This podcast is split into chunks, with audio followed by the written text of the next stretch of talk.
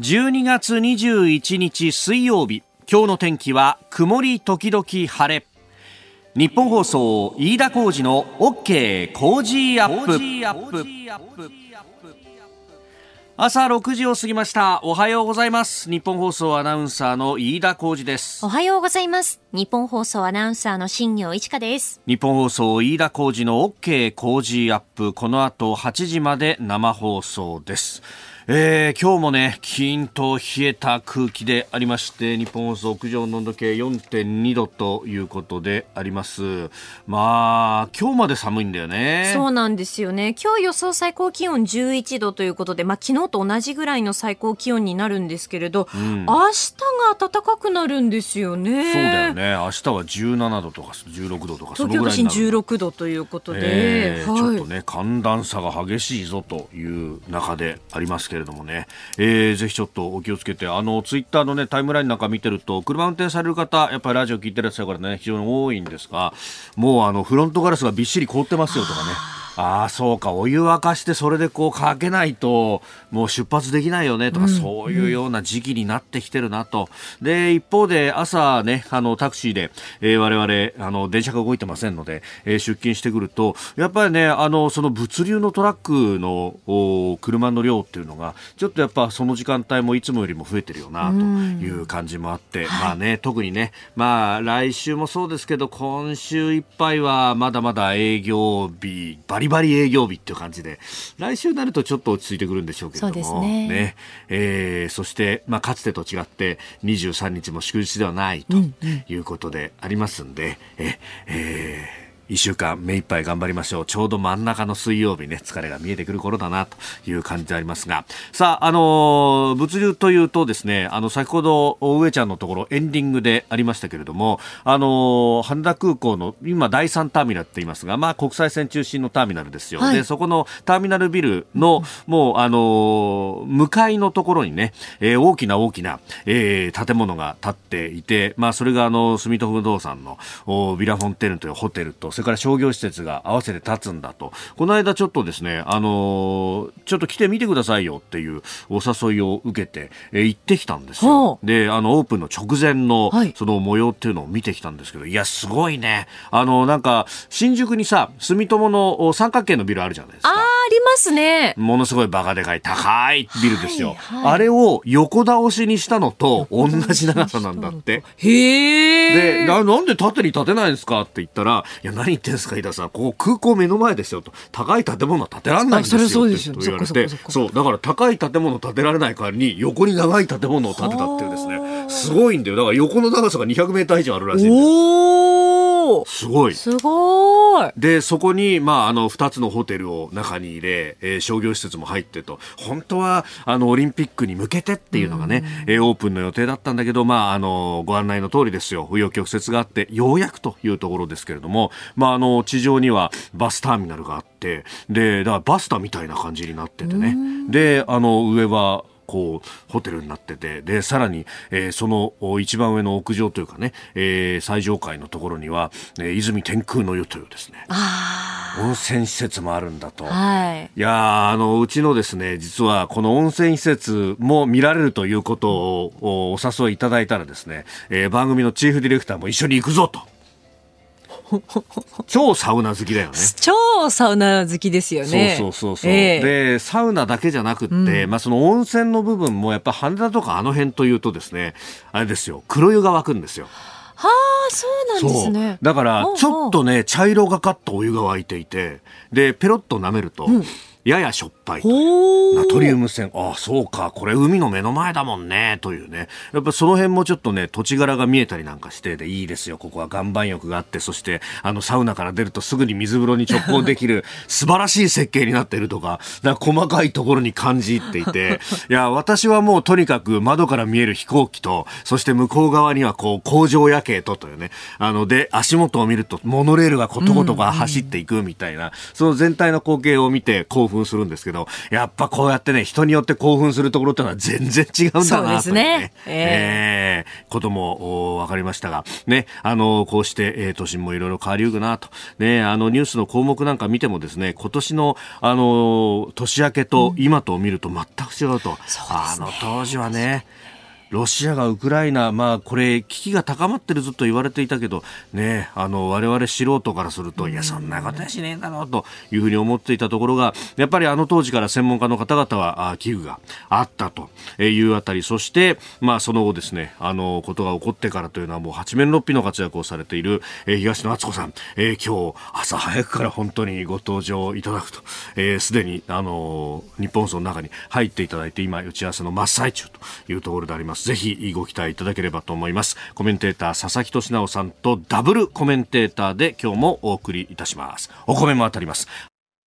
あなたの声を届けますリスナーズオピニオン。この傾向ジアップはリスナーのあなた、コメンテーター、私、田新業アナウンサー、番組スタッフみんなで作り上げるニュース番組です。えー、ぜひメールやツイッターでね、えー、ご意見等々お寄せいただければと思います。えー、凍ったフロントガラスについて、えー、ミスター和志さん、お湯はダメですよ、割れますよ、というふうにいただきました。あ、そっか、寒暖差上げすぎると割れんのか。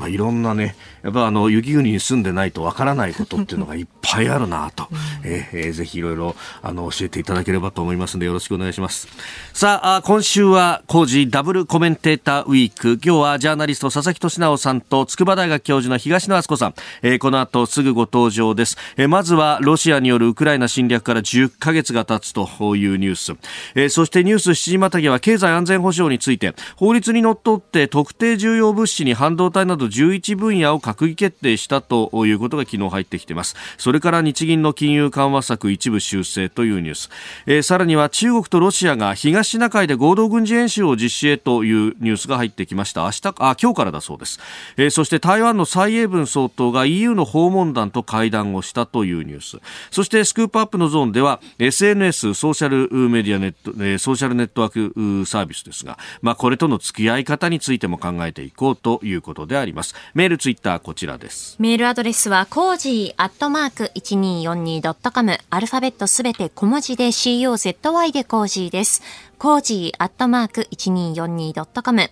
ァックスは0570-021242。ツイッターはハッシュタグコージー1242。ハッシュタグコージー1242です。今週は JA 全農千葉から千葉の新米つぶすけ5キロを毎日20人の方にプレゼントしています。コージーアップの番組ホームページにプレゼントの応募フォームがあります。こちらに住所やお名前、電話番号を登録してご応募ください。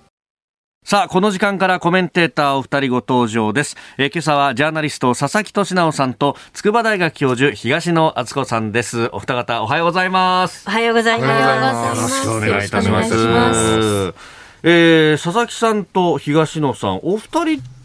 この、まあ、えー、放送だとかも含めて、えー、お仕事ご一緒されたことあるんですか？今日初めてなんですよ。あ、そうなんですね。言われて光栄です。はじめましてよろしくお願いいたします。いや、なんかタイ、ね、ツイッターのタイムラインとかで見てると、うん、やっぱ結構ね、佐々木さんが東野さんのツイートあもう毎日拝見して ありがとうございます恐縮です、ね、そうです。よね何かこうやりとりがあるのかなと思ったんですけどそうなんですね、意外にネットでやりとりしてるけど会ったことないって多いんですよね。最近の傾向としては、最近の傾向として、そうだ前回のスペシャルウィークの時も、あの元朝日のね峰村,、村さんと。そうそう。あの時もあれ初めて初めてだったんですね。ツイッターで何とかやってしてるんですね、いや時代だなという感じですが今日もよろしくお願いいたします。よろしくお願いしますでさあまずはですねロシアによるウクライナの侵略2月の24日から始まったということでだから今週の土曜日で丸10ヶ月が経つんだというところであります。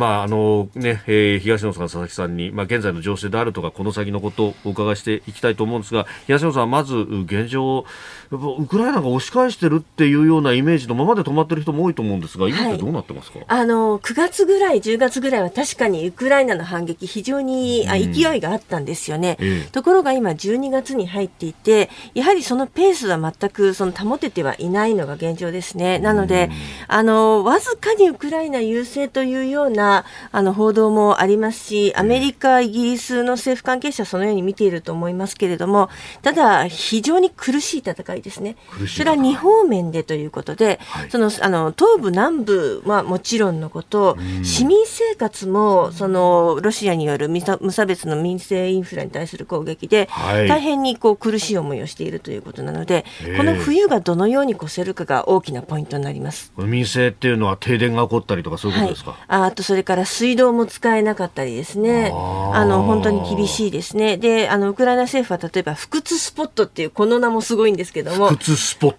はい、うん、あの例えばその w i f i がつながったり、はい、あるいは充電ができたりっていうのが、本当に市民生活にとって大事なんですけれども、えー、それもなかなか今はままならない状態ですね。はい。あのまあ、あのインフラとか電源とか復旧したら、また攻撃を受けてしまって、まただめになっちゃうっていうこと、もういたちごっこのように繰り返している状態ですので、それをどうやってこう政府が支えていくかということで、こういった不屈スポットのようなものができています。不屈スポットっていうのは、ここだったら電気があって暖かいぞとかそういうこと？で、お茶もあり、はい、ちょっと暖かいものがっていうことなんですけども、えまあ、全部に行き、全土に行き渡っているわけでもないですし、あの、まあ、非常に不便な生活強いられているのは事実だと思いますね。あの、ヨーロッパ、西側諸国は、支援、ウクライナを支援していくっていう、その姿勢はもう今も変わりなく、ね、そうなんですよね。あの、それもいつかぐらぐらするんじゃないかとか、あの、まあ、そんなお金は続かないよっていうことをよく言われるんですけれども、確かにヨーロッパそういうところがあるんですよね。ただ、ヨーロッパがもうちょっと支援の手を緩めたくなってきたなと思ったら、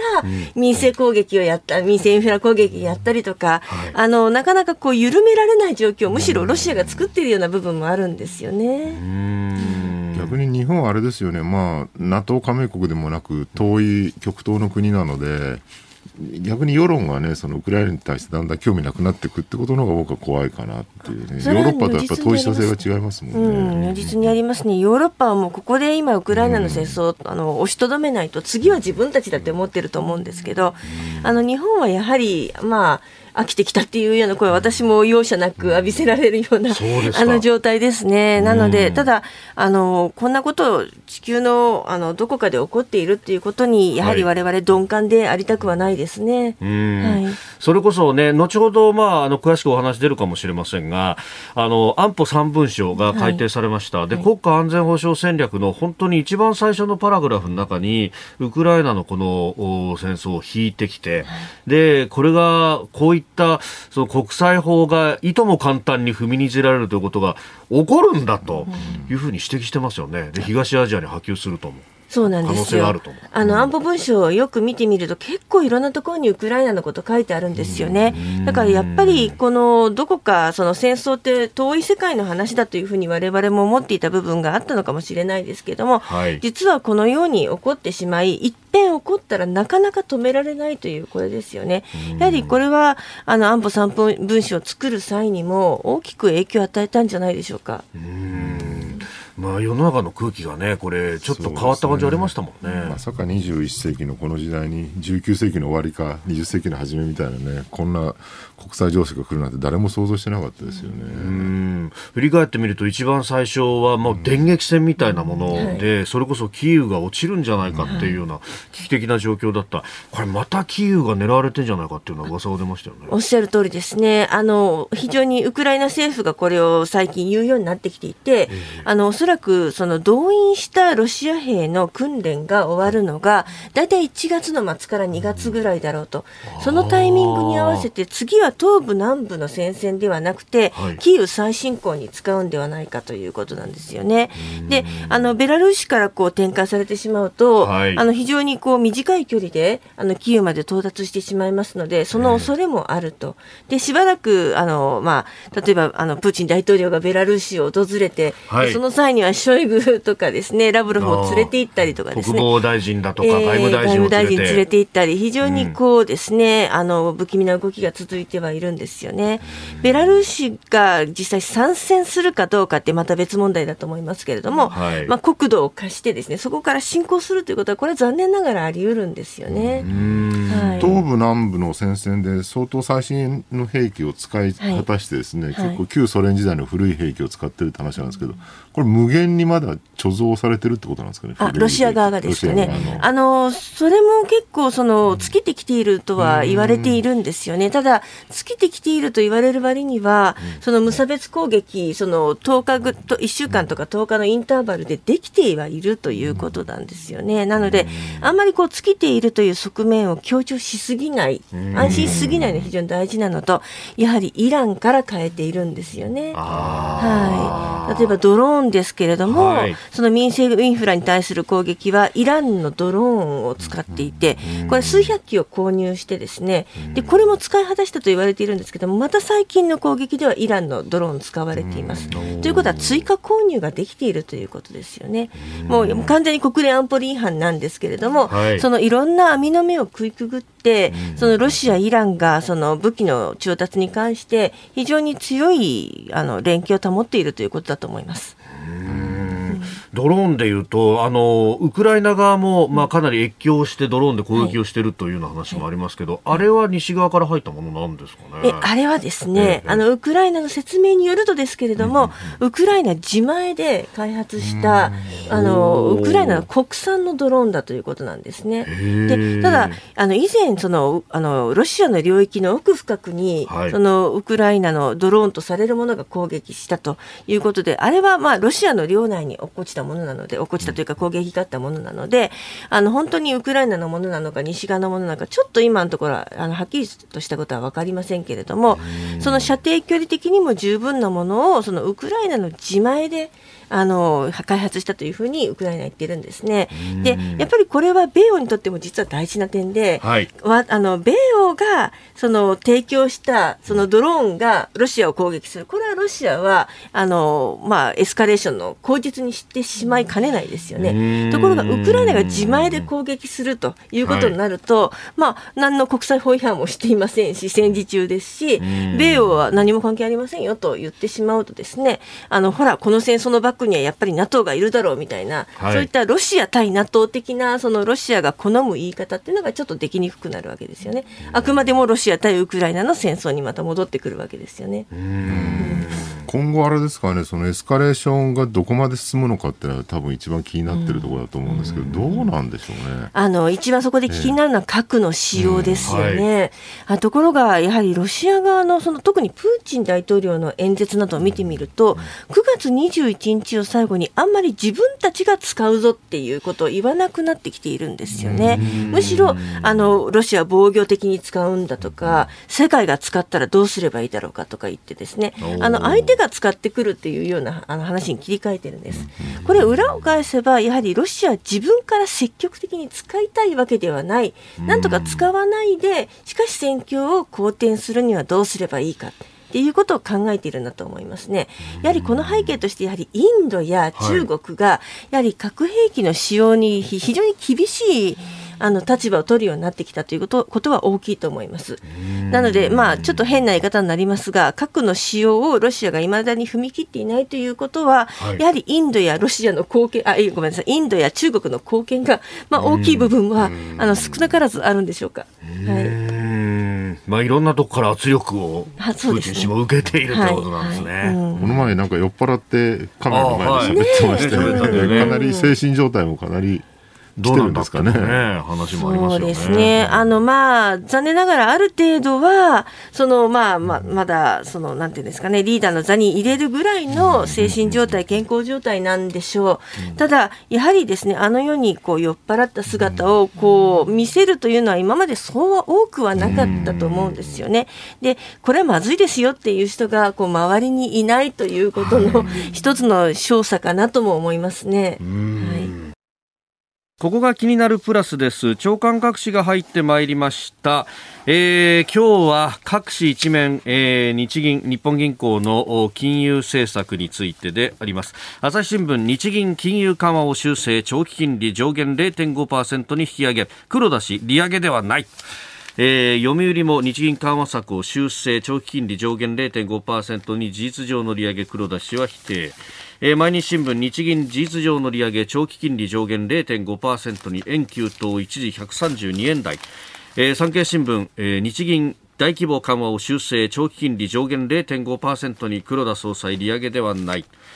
えー、ということで、えー、4市、そして日経も日銀異次元緩和を転換、えー、10年で実質利上げ、長期金利上限0.5%に債務依存に試練と。えー、いう5紙が一面トップとなっております。まあ、後ほどね、えー、これについては、あ今日のコメンテーター、まあ、佐々木俊直さん、東野敦子さんにいろいろ聞いていきたいと。まあ、あの、経済とね、安全保障というところも、また、あ焦点となっております。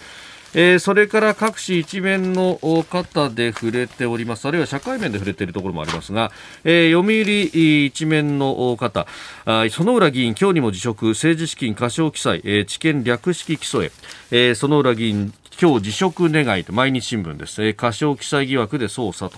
えー、いうことで自民党の園浦健太郎衆議院議員、えー、今日にも細田衆院議長に辞職願いを提出し合わせて、えー、党にも離党を届け出るということで複数の関係者が明らかにしたということであります。まあこれ政治面ではねいろいろと書かれていますけれども、まあこうして、うん、まだあ起訴されるよりももっと前に、えー、動くということによって、まあ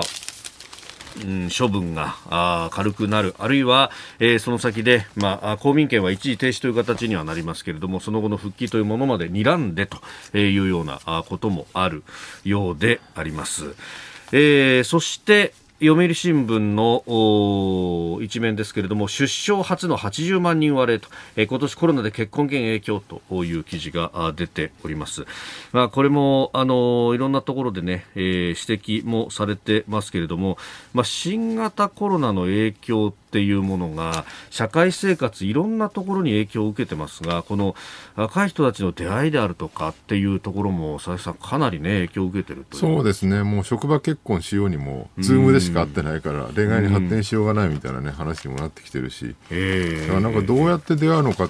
っていうところでね、もう本当昔のお見合い復活させるとか、そのぐらいじゃないと、なかなか難しい時代になってきてるのは間違いないですよね。まあ、この足元の経済状況を見ていても、いや、なかなか結婚に踏み切るっていうわけにいかないよね、というふうに思う人は多いよ、ね、結婚した人たちは、子供を産む率は高いんですよね。別にそこは下がってなくて、結局結婚できない非正規雇用の人が増えてるっていうね、そこら辺が一番重要な問題なので、まあ、その出生率の低下っていうのはまさしく貧困とか格差の拡大の問題であるってことはね、まだあんまり認識されてない感じもしますよね。あのー、国立社会保障人口問題研究所というところが出生動向基本調査というものを出してますが、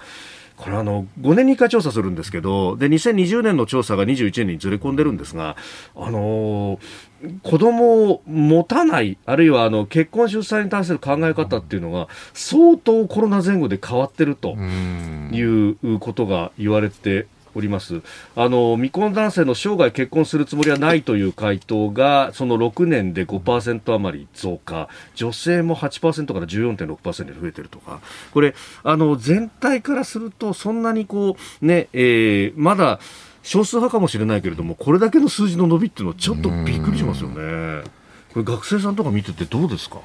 そうですね。もうあんまりこの結婚もそうですし、うん、子育てにこう明るい将来が見られないみたいなことは本当によく聞きますね。うん、であのこういう社会をこう作ってしまっていることに対してもやはり私も、まあ、罪悪感を感じざるを得ないですよね。うん、あのこういったロールモデルがっていうような、はい、そういったあの何か目指せるような形もこう見えにくい状態で自分がどうやって生きていくのかっていうそこに一生懸命になっている感じがしますね。うん大変心痛むことだと思っています。そうですよね、はい、社会全体をなんかこの先長期中長期でどうしていくんだっていうようなメッセージがどこからも発せられないっていうのは、うん、現状の幸せをとにかく維持できればいいっていうのはあるんだけど将来豊かになるってイメージがなさすぎるっていうのは多分問題なんじゃないかなと思うんね、ねそれをなんか最近の若者はみたいな論うん、論でやっても意味がないですよね。そうなんですよね。うん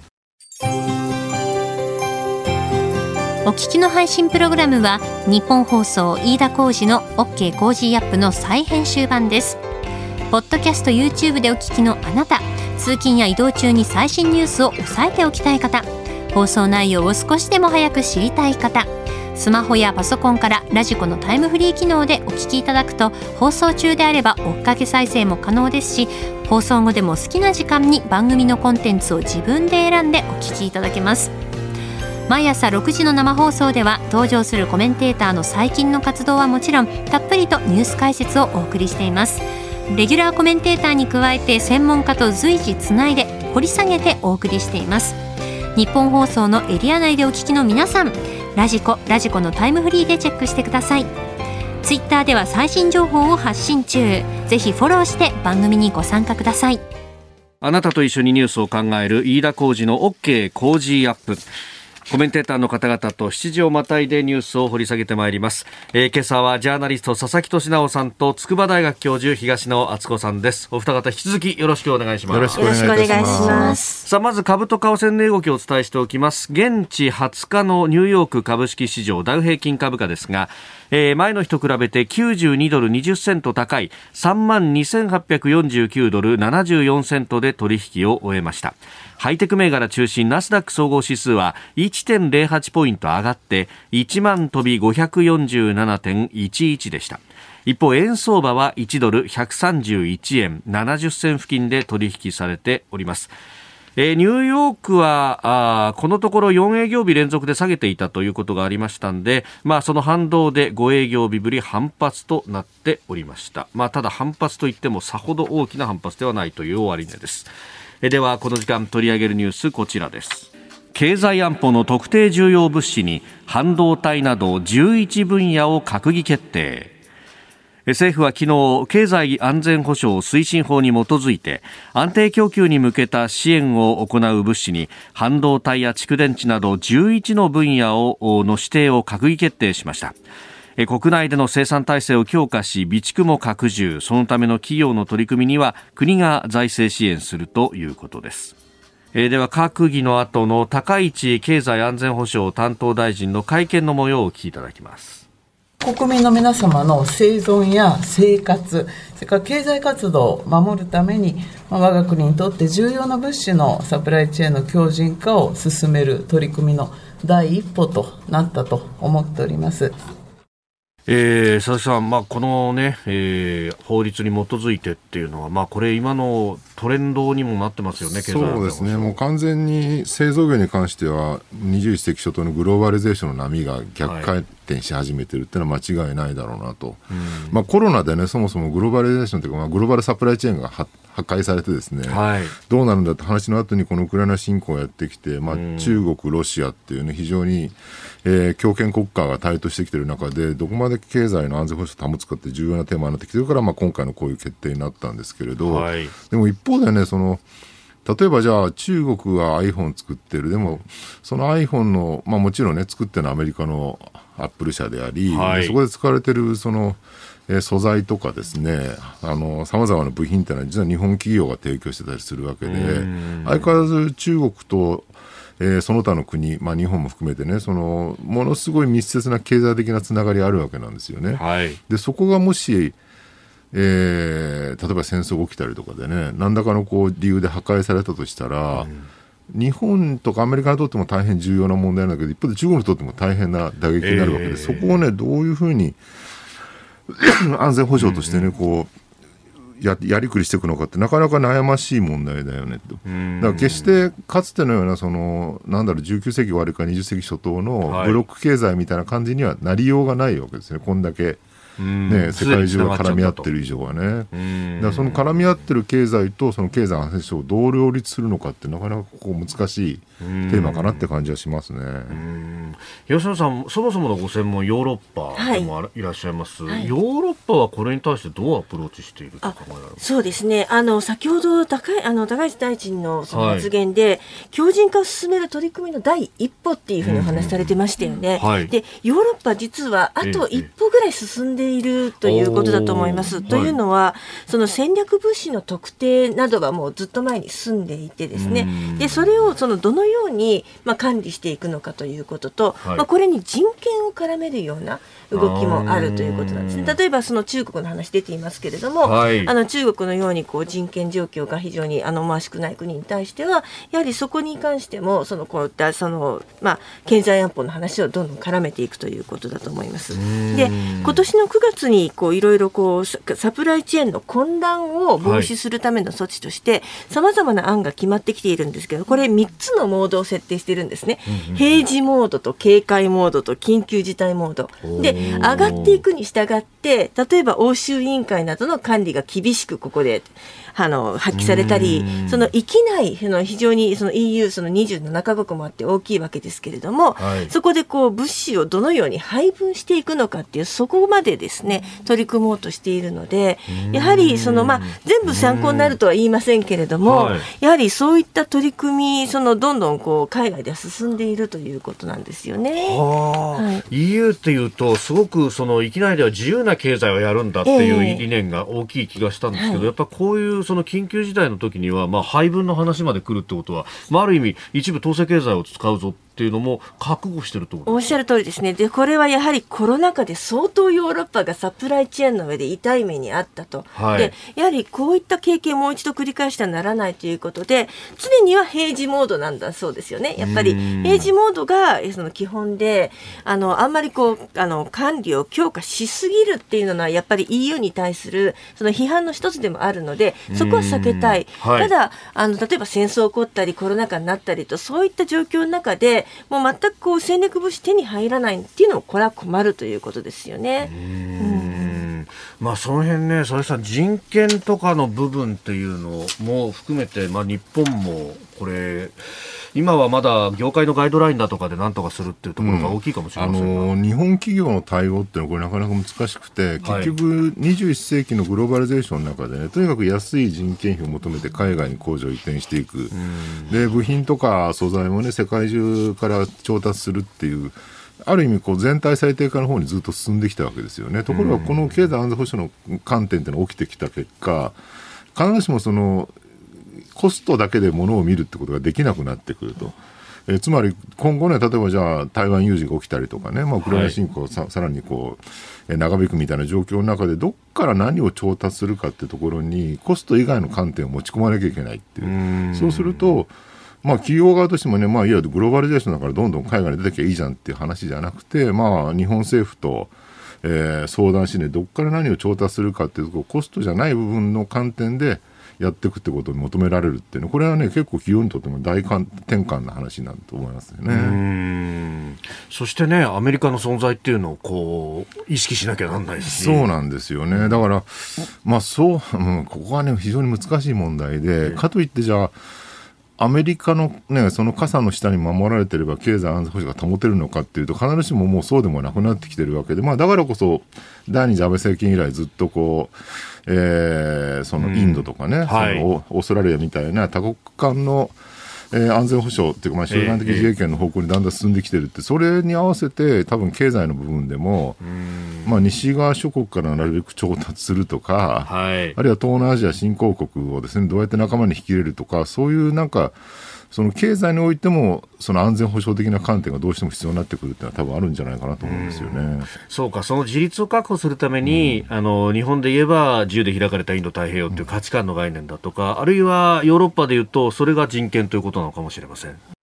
この経済安全保障の話、まあ、自立を維持するためにどうするっていうところ、うん、エネルギーの、ね、どこから調達するのかって結構難しくて、うん、まあ、今回、ほら、まあ、ロシアに制裁もあって、はい、なるべくエネルギーを分散化させようってずっと要するに70年代に石油ショックがあってですね、うん、あまりにも中東にエネルギー頼りすぎたのは問題だよねっていうんで、その後まあ原発を増やし、うん、でさらにその天然ガスの調達先、あるいは原油の調達先、ロシアとかいろんなところ増やしてきたっていうのがあったんだけど、はい、今回のウクライナ侵攻で、まあ、ロシアからね、調達するのはまずいよねって話になって、結局また中東依存に戻ってきてしまってる、うん、9割以上という話、ね、そうなんですよね。でも原発もあんまり動いてないはい。結局70年代のスタート地点にまた逆戻りしてね戻っちゃってるってこの状況をどう打破するのかってなかなか難しいですよね。そうですね、中東にそのあのあまりこう頼りすぎるっていうのもですねまた中東が不安定化するということも大いに考えられると思うのでその何か問題が解決したことにはならないですよね。だからその供給の多様化っていうのは本当に大きなテーマなんですけれども、はい、なかなかその、まあ、ヨーロッパでも特にあのできてないっていうことなんですよね。うん。やっぱりそのロシアからのガスパイプラインに特にドイツなどは相当頼ってたっていうところありますよね、はい、今はどうしてるんですか、はい、今はですね、まあ、そのこの冬を越えるためのその天然ガスとか石油っていうのが、そのもうヨーロッパではその8月、9月のあたりにも進められていて、なんとかこう冬を越すためだけの備蓄はあるようなんですね、問題はその先なんですけれども、ただ、だからといって、そのエネルギーの高騰化が収まっているわけでは全くないですよね、まあ、少し下がってはきていますけれども、そのやはりその市民生活は圧迫しているということと、もう一つ私、非常に大きな問題だと思っているのはですね、ヨーロッパが自分たちの例えあの特に天然ガスですね LNG を確保するためにですね非常にまあ高額で、まあ、スポット販売で買ってしまっていてでそれをその例えばインドとかバングラディッシュとかその、まあ、途上国新興諸国がなかなか買えない状態みたいなんですよね。じゃあそのインドとかあのバングラディッシュからしてみたら自分あのウクライナ支援はそれはももちろん大事だけれどもヨーロッパが自分たちが冬を越すためにあのじあの本来その他の国々が買えるはずだったガスを買い占めてしまっていたらですねまたその他で足りなくなってしまうのではないかはい、うん、それが問題だっていうことです、ね、そうするとそういう途上国がロシアの天然ガスや石油を買うっていう方向に行ってしまいかねないわけですよね。そういうことだと思いますね。あの、ね、はい、この分断にプーチンがつけ込むっていうのは大いに考えられることだと思いますので、うそうするとまたそのロシアにあの過剰にこうエネルギー的に依存するあの地域が増えてしまうだけのようなあのそういったあの悪循環ももたらしかねないですね。なるほど。まあ地球温暖化対策でね、はい、そのなるべく石油使うなとまあ石炭も使うなみたいな話になってきて、日本がそれこそ石炭火力ずっと維持していることに対してねほらドイツの NPO は化石賞みたいなことを与えたりとかで、そう不愉快な話があったわけなんですけど。逆に言うとね、その例えば中国、ロシアみたいな強権国家でどう配慮するかっていうと、中国は石炭のプラントを海外に輸出してると、ただすごくこう熱効率が悪くて、CO2 の排出量が多いよねと、で日本の石炭火力は、えー、プラントの性能が極めて高いので、はい、えー、昔の石炭と違って全然 CO2 排出量が少ない。だったら、まあ、そのベストじゃないけどベターな選択として、うん、その東南アジアはじめとするとねその途上国新興国に対して日本の石炭プラントをちゃんと輸出していって広めた方が結果的に CO2 の排出量も減るし中国の影響力も抑えることができるよねっていう、うん、そういうなんていうのかなその日本だけの安全保障じゃなくてその途上国新興国交えた、うんえー、集団的なこう経済安全保障みたいなね、はい、そういう観点も結構必要ですよね。あおっしゃる通りでして、あの来年特に日本 G7 の議長国になるわけですよね。そう、ね,、いった時にその世界的なエネルギー不足に対してどうやってその G7 の議長国として日本が目配りしていくのかってこれはものすごく大事なことだと思いますね。これ経産省の官僚なんかに行くと、うん、いやそうは言ってもあの日本のプラントって高いから買ってくれないんですよって話を聞いて、でその辺をこう枠組みで CO2 減らせるんだからさみたいな感じじでいろんなとこからお金を募るみたいなことができるんですよね。中国向けの ODA もよく終わったとこだし、あそっちの転換とかね、お金をねうまく使って安く売るとかなんかそういうこうことをすることによって味方をたくさん増やしですね、で東南アジアとか中東とかの、ね、仲間がたくさんできればそれがひいてはまあ、その素材とかね資源の輸入にも役に立つっていうそういう発想が結構大事じゃないかなと思うんですよね。前に国連の職員をされていて今衆議院議員やってらっしゃる方に聞いたんですが日本はだからそういう国々に対してアメリカほど強権的なイメージとかがないからアプローチしやすいんだっていうふうに言うんですよね。その辺って結構、うん、こう日本の財産かもしれないですよね、うん、ヨーロッパに化石賞とか言われてね、ははとかね、ひれ伏してる場合じゃないと思うんですけどね。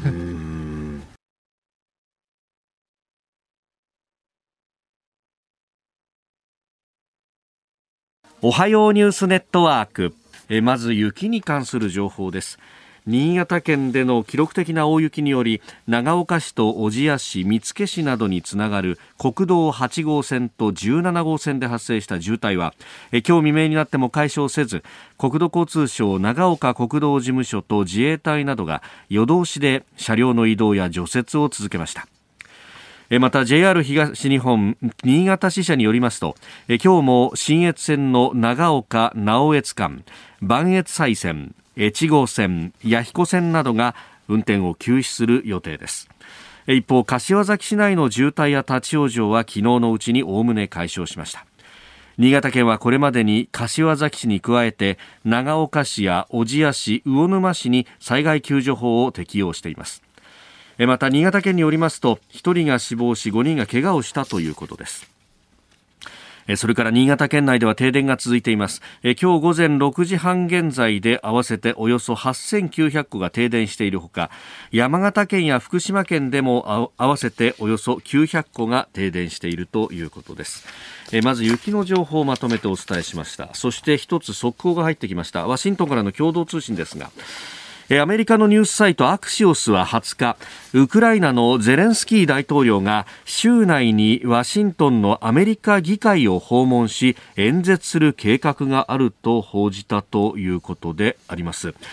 えー、ウクライナのゼレンスキー大統領がウクライナを出てということだそうですが、はい、東野さん、こういうことって今までありました？ありませんね。あの、実はゼレンスキー大統領は、その戦争始まってからずっともうウクライナに居続けていましたので、はい、あの、こういった報道は非常に、その、まあ、急に出てきたということですね。で、これまでは、ご婦人ですね、オレナさんというですね、あの、ご婦人がアメリカの議会で演説をしたことは7月にありました。なるほど。で、逆にそのアメリカの方からですね、はい、バイデン大統領が、あの、行くのかどうかかっていう話があったんですけれども、結局のところ、そのウクライナの国内には入らずに、はい、あの国境近くのポーランドであの行ってですね、アメリカのあの、まあ、例えばあのいろいろんなこう支援関係者に激励を行ったということをですね、なので、あの今回行くとなると、非常にまあ歴史的なあの状況になると思いますし、やはりここであの大きなポイントとなるのは、はい、あの兵器の供与ということで、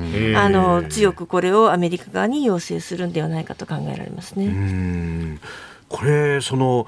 一時期というか、そのアメリカ人のプロバスケットボール選手が捉えられていて、えーはいはい、でまあ、あの捕虜交換ではないですけど、はい、まあ、その交換するような形でロシアの武器商人との間でっていうのが、はい、まあ、その辺の話からの連想でこう米ロで実はその話し合ってんじゃないかみたいな話もありますけど、この辺ってどうなんですか？あの米ロの話し合いはまあ実際には非常にあの頻繁に行われていますし、でそこはあまり隠してもないんだと思うんですよね。その誰と誰が会いましたっていう報道は常には出ています。で、多くはですね、しかし核兵器の使用に関して、そのまあアメリカ側がしっかり釘を刺すというような動きが多かったと思いますし、さっきおっしゃったその捕虜交換の話も、うん、その非常にそのアメリカとロシアとの間であの頻繁に行われていたんだろうと思います。で、一方でそのアメリカ側が非常にこう神経を使っていて、はい、特にブリンケン国務長官なんかがしあの本当に頻繁に言っているのは、ウクライナのことをウクライナなしでは我々は決めませんっていうことなんですよね。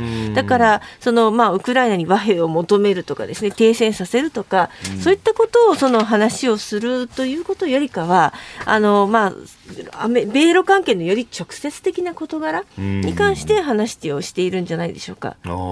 そうするとその例えばあの頭越しにやろうとしてるから、うん、このゼレンスキー氏が行って釘を刺そうみたいなことではなさそうですね。まあ、あのそれも、まあ、なきにしもあらずなんでしょうね。例えば戦争がこう長引いてくると、そうですね、ウクライナだけに任しておくわけにいかないっていう、こういう世論が出てきても全くおかしくないわけですし、現現状にもあるんだろうと思うんですよね。アメリカやヨーロッパが圧力をかけて、もう、あの、ウクライナに諦めさせた方がいいんじゃないかみたいな話っていうのは、強くはないですけれども、常には存在しているんだと思います。だけど、それはやっぱり我々の望むところじゃないっていうことですよね。今は全くその、その、あの、ロシア側と交渉する意思がウクライナ側にもないし、それはロシア側としても同じことだと思いますね。アメリカ軍のそのウクライナに対する兵器供与がまあずっと続いていて、かなりアメリカ軍の備蓄そのものもなくなってきてるって話ありますよね、はい、そうするとその辺でもうそろそろアメリカ手を引いていい方がいいんじゃないか世論みたいなのが高まってるって状況はないんですかね。そうですね、まあ、それもあのあってですね、うん、あの実際にはその、まあ、ウクライナばかり支援をしてどうなのかと。あのいうような話はやはり出てくるんだろうとは思いますけれども、現在のところ、まあ、コンセンサスとしては、あのじゃあ、じゃあロシアにこう侵攻させっぱなしなのかということを、やはりそれもアメリカとしては受け入れがたいということなので、議論はあるでしょうし、その提供するからにはしっかり兵器の管理を行う、これは必要最低限なんだということで、アメリカはあの主張しているので、まあ、兵器は提供しつつですね、あの管理もしっかり強めていく。で、あの、まあ、やめたらですね、これはウクライナの敗北を意味するんだということに関しては、ここは最低ラインとして、そのアメリカのコンセンサスがあるんだろうかなと思います。はい、えー、アメリカ CNN テレビは20日、ゼレンスキー大統領が21日にホワイトハウスを訪問し、うん、バイデン大統領と会談する計画があると報じたということであります。今日じゃないですか。ですね。ですからもう、もう、まあ、現地20日から21日に変わる頃ですんで、ねえ、もう急転直下でっていう。ね、電撃的な、ね、電撃的ですよね。やっぱでもこれ、そういえば中間選挙が終わって、1月になると新しい議会になると、これその前にやっぱメッセージ出しておくとかっていうのも計算としてあるんですかね。もちろんそれそうだと思いますね。その、やはりアメリカにおいて、さまざまな異論も出始めているっていうのは、ウクライナ一番よく分かっていると思いますので、あの、そいや、今諦められたら、冬も直前だと。で、自分たちにとっては非常に苦しい側面で戦っているにもかかわらず、ここでその支援の手を緩められたら困るんだと。早く勝ちたいからもっと武器をくれと、兵器をくれというようなメッセージは非常に強く打ち出すんでしょうね。うん。佐々さん、でもこうやってその正面で戦っているとはもちろんありますけど、情報戦の部分っていうのが大事になってきます、ね、いや、結局ね、その SNS の時代だから、はい、なんか世論とかをね、どうやって味方につけるかって、まあ、ゼレンスキーはね、その、なんだろう、例えばテレビに出るときは必ずスーツじゃなくて、あのミリタリーなファッションを着てるとかね、うん、あの、ああいうこう見せ方は本当に上手い人なので、僕はね、その見せ方を今もし今後この訪問が実現するとしたら、どんな格好で、どんなスタイルで行くのか、ホワイトハウスにあの、ね、ミリタリーで行くのかとかね、その辺のね、演出がすごい気になるところですよね。バイデン大統領もどのようにそれに合わせるのかもね、あのますね。はい、さあ、そんな中で東アジアの情勢について、こちらのニュースです。中国とロシア東シナ海で合同軍事演習を実施へ中国とロシアが今日21日から1週間にわたって東東シナ海で実弾を使った合同軍事演習を実施することが分かりました。合同演習にはロシアは太平洋艦隊機関であるミサイル巡洋艦やフリゲート艦が参加するほか中国海軍からは駆逐艦や監視艦、えー、潜水艦航空機が演習に参加する見通しです。まあ、両軍の海軍の協力体制を強化するんだということを言ってますけれども東山さん、ロシア、こんなことする余裕あるんですか？まあそこなんですよね、うん、ただこれその、結構定期的にやっているんですよね、中国とロシアのその合同の軍事演習というのは。だから逆にここで止めてしまうと、それほどまでにロシアが苦境にあるんだというようなメッセージになってしまいかねませんので、これはその必ずやらざるを得ないと思ったでしょうね。ちなみにこれまでのあの、まあ、例年やっているような軍事演習に関しては、あのロシアは一つもキャンセルをしていないので、あのそのあたりはもうその先ほどまさにおっしゃった情報戦の観点からもやめることはできないんだと思いますね。しかし中国とロシアがこんだけ緊密になるなんてね、ええ、冷戦時代から考えるとちょっと信じられないですよね。いや、そうですよね。ね国境で紛争を起こしてましたもんね、70年代とかね。考えてみると、かつての中国、まあ、そのつい最近まで中国というのは集団指導体制だったわけだし、はい、ロシアもね、その冷戦時代ね、うん、恐ろしい国だと思われてたけど、ちゃんと集団指導体制を取ってたわけで、はい、それが両国とも集団指導体制を捨ててですね、完全に独裁体制に変わり、うん、しかも中国なんてもともと伝統的にあんまりか国外に興味がない、はい、国だったのがすごい対外進出を狙うようになりっていうね、なんかある意味こう東アジアってこの太平洋西太平洋のこの辺がですねこんなに恐ろしい火薬庫になるなんて誰も想像してなかったですよね。もうだからこその3文書改定でもあるし、ね、防衛費の増強でもあるというところなんですかね。さあ、まあまあ、この先、まあ、中ロの関係。でも、一方で、その核の使用に関して、まあ、日本層では6時から番組やってまして、東野さん指摘されてました。中国からの圧力によっても、ロシアはちょっと躊躇する部分があるんだと。はい、決して一枚岩ではないというあ、おっしゃる通りですね。して、しかもこの戦争が長引けば長引くほど、うん、中国とロシアの力の非対称性っていうのは強まっていくんだろうと思うんですよね。やはり、その、まあ、エネルギーの面でも、ロシアはその今までヨーロッパが買っていてくれた分をその売れなくなっている。でそれに対して中国とかインドに売るしかないということなのでやはり中国に頼らざるを得ない部分があると思うんですよね。でこのこの中ロのこの演習に関しても、はい、あの軍事面に関してもその必ずしもこの中国はその、まあ、ロシアとこう同等ということよりかもう続いて教えてニュースキーワードです。台湾蔡総統 EU 訪問団と会談台湾の蔡英文総統は昨日 INTA ヨーロッパ議会国際貿易委員会の訪問団と台北の総統府で会談し台湾と EU のパートナー関係のさらなる進化に期待を寄せました。訪問団の団長を務めます、えー、足間コプロ副委員長は台湾と中国関係の現状は一方的に変更されるべきではないとし武力や武力使用の脅しで現状を変える行為に反対を表明しました。ヨーロッパの超党派議員団の訪問。今回は13人のご一行だそうですがヨーロッパから行くってここのとこ結構ニュースで見ますね。そうですね。あのこの INTA 自体は初めてなんですけれどもしかしその欧州議会は EU の中でも一番台湾との関係構築に一生懸命なんですね。なので、この欧州議会の中のその対台湾振興グループが、はい、そのあの台湾にこう訪問するということは、実は数年前から非常に活発化していてですね、まあ、それで中国も、まあ、それに神経を尖らしているという構図だったんですよね。一時ね、そのそれこそドイツなんかそうですけど、あの中国との経済的つ,、ね、つながりが非常に密接になって、うん、なんとなくこうヨーロッパ全体が中国寄りになってしまっていると。で日本だけが孤立してるみたいな雰囲気があったんですけど、はい、逆にまあ今回の、ね、ウクライナ侵攻の煽りもあってか、うん、えー、そのヨーロッパの目がこの東アジアのね、えー、安全保障にすごく目が向いていてそれこそ、ね、例の戦闘機の日本とイギリス、イタリアの共同開発なんかで見るように、うん、えー、だんだんこう太平洋の方に目が向いてきてるっていうのはね、ありがたいことですよね。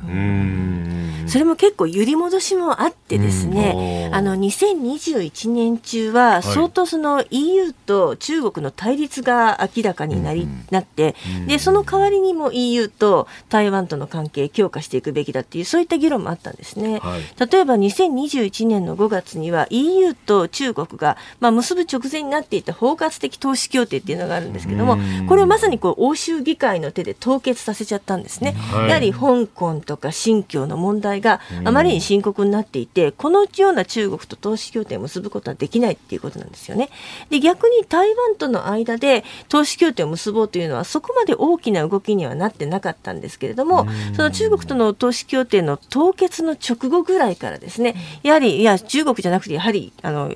ね、あの、まあ、価値とか、はい、あの共有している台湾との関係の方を優先すべきなんじゃないかっていうふうに言ってたんですけど、やはりそのウクライナ戦争が始まってもういや中国よりもロシアだっていうふうにちょっと頭がいっちゃってるんですけれどもあのしかしその中国との関係あのこれこれまで通りちょっと警戒は強めつつですね、あのその代わりとなるパートナーとして台湾っていうのはやはりまあ大きな方向性として一つあるのかなと感じます。佐々木さんあのアメリカからも議員が行ったりとかもしてます。し、ヨーロッパからもこうやって来てると、まあ、日本からもこの間ね、えー、萩生田あ政調会長が行ったりはしてますけど、ね、なかなかこう大きな規模でっていうのがうん、あんまりなかなかね、台湾の扱いどうするのかっていうのは、はい、例えば実際に台湾有事が起きた際に、台湾は所詮国ではないっていうところでね、でどうやって対応するのか、まあ、一応アメリカはね、その、はい、台湾に関する法律を持ってるので、はい、兵器の供与はするだろうけど、でも結局的に参戦するのかどうか、で結局、そのウクライナのように、えー、台湾に住んでいる人たちにお任せしますと、ただし兵器を供与するという形になるのか、それとも、ね、本当に中国とことを構えるのか、そこまで踏み込むのかっていうね、それに合わせて、じゃあ日本が実際ね、その南洋諸島にどう対応するのか難しいところですよね。えー、今日のキーワード、台湾の蔡総統 EU の訪問団と会談というニュースでした。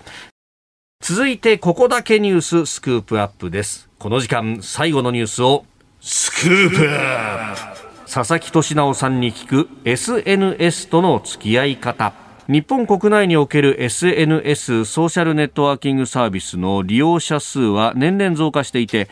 2024年末、えー、ですから、再来年、まあ大体2年後ですが、えー、におよそ8400万人、ネットユーザー全体に占める利用率は83.2%に達する見通しだそうです。えー、中でもツイッター利用者はおよそ5900万人。で、そのツイッターで怒りがエンタメになっていると、えー、佐々木さんは指摘されています。その見方、詳しく伺ってまいります。